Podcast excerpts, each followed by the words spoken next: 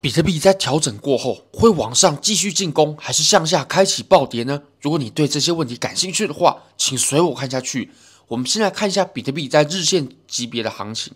那其实我们现在呢，行情啊，它在不断的整理。那整理的过程当中，其实我们的高低点呢，都还是在不断抬高的。那价格呢，其实也是不断抬高。不过我们在过去的几个小时、几根四小时 K 线，行情确实是有向下。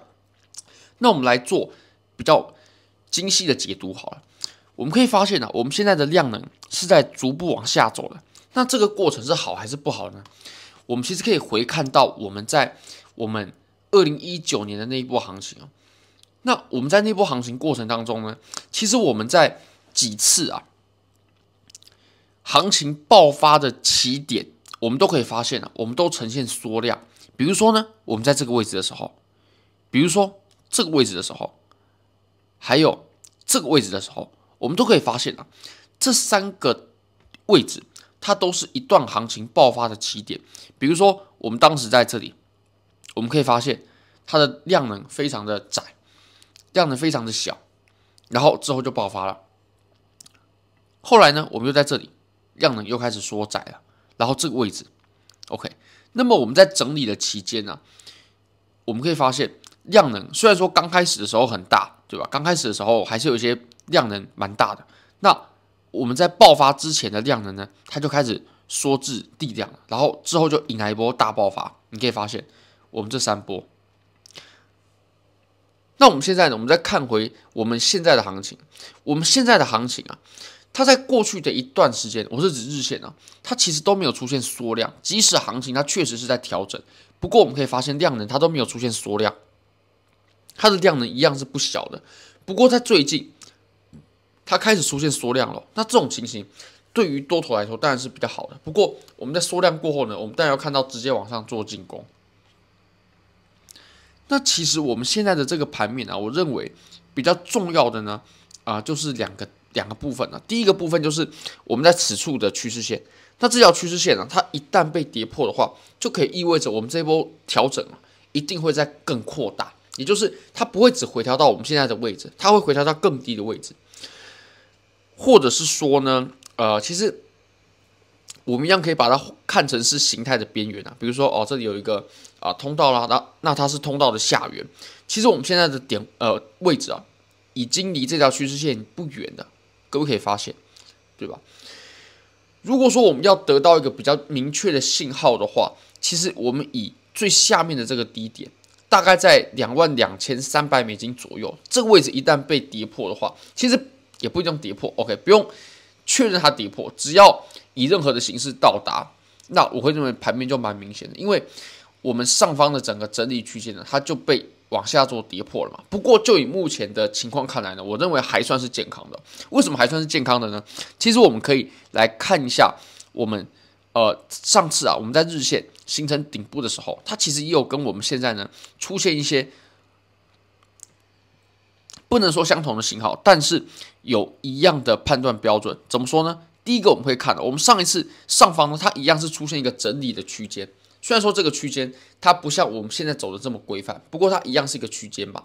那我们可以画出一条趋势线啊，这条趋势线我们可以发现它的低点是在抬高的，那高点虽然说说虽然说也在抬高，不过后来被跌破了。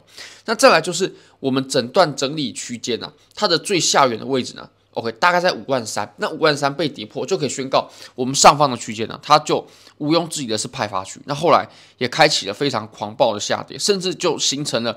我们二零二二年整轮熊市的起点，那么我们可以再看回来我们当前的行情。我们当前的行情呢，其实我们一样啊，是可以标示出第一个趋势线，那第二个就是我们的最低点。不过这两者呢，它是有截然不同的地方。我们可以发现啊，我们之前 OK 多头进攻的非常猛烈，那进攻完之后呢，就开始进入到。啊、呃，量能也不算是缩量，但是行情在调整，然后后来就开始缩量了。OK，这个这个是我们现在的行情啊。那我们当时啊、在二零二一年的年底的时候走的是什么行情呢？当时啊是在暴力拉升完过后，当时也是爆量啊，然后形成了一小段整理。在这段整理的期间呢，我们当时啊量能的情形其实是看不太出多空哪一方比较强劲，真的是看不太出来。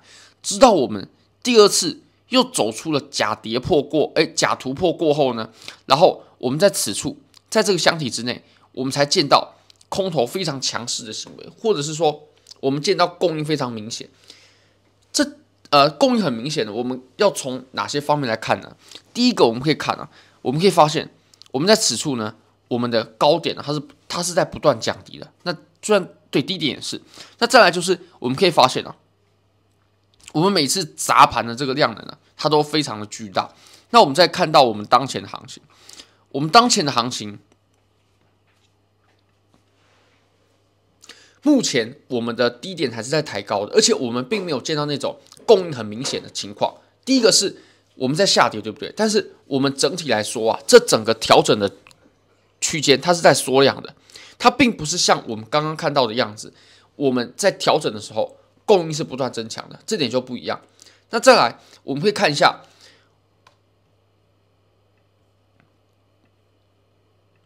我们的低点在抬高，对不对？那跟我们刚刚高点在降低的情形就不一样了。因为如果啊，OK，我们在当时我们真能判断出此处它是一个派发区的话，那主力它肯定在做什么事？或者说我我们就直接用呃事后来验证的方式，这里肯定是个派发区，对吧？因为它是在行情的最高点嘛。那当时主力它肯定在卖货。货呢，从庄家主力的手上被卖到散户的手上。那庄家主力是怎么做的？他在卖货的同时啊，你可以发现庄家他肯定想在高的位置卖货。那刚开始呢，他可是在六万九的位置卖货，然后他反弹一段之后呢，哦，又在这个地方卖货，然后继续下跌，当行情就自然的下跌。然后行情开始反弹之后呢，哇，他又在这个位置卖货。我们可以发现啊，他卖货的位置是越卖越低。那卖到。很低很低过后呢，降低了很多次之后，最后散户终于支撑不住这些强劲的卖压，然后行情又开启了一波大暴跌。所以我们可以发现呢，它的高点是在不断的降低的。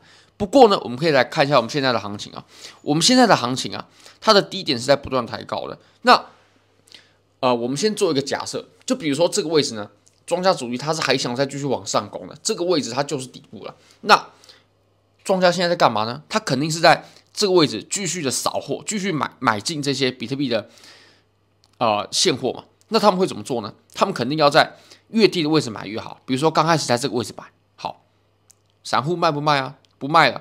好，那我再提高一点价格，这个位置散户卖不卖？好，卖。那庄家就继续收。所以我们可以发现啊，这个价格是越抬越高，越抬越高。嗯，那这就非常明显了。不过啊。这个判断的基准最重要的呃准则呢，就是我们必须价格不断抬高嘛，所以我们无论如何价格是不应该跌破这条趋势线的，甚至我们就严格一点了，直接画到我们这整个区间的最下边界，就是在两万两千两三百美金的位置，这个位置绝不绝对不应该跌破。如果说跌破的话，那么这一波上涨呢，我就认为呃蛮不妙的，因为它会引来更大幅度的回调。好，非常感谢各位，非常欢迎各位可以帮我的影片点赞、订阅、分享、开启小铃铛，就是对我最大的支持，真的非。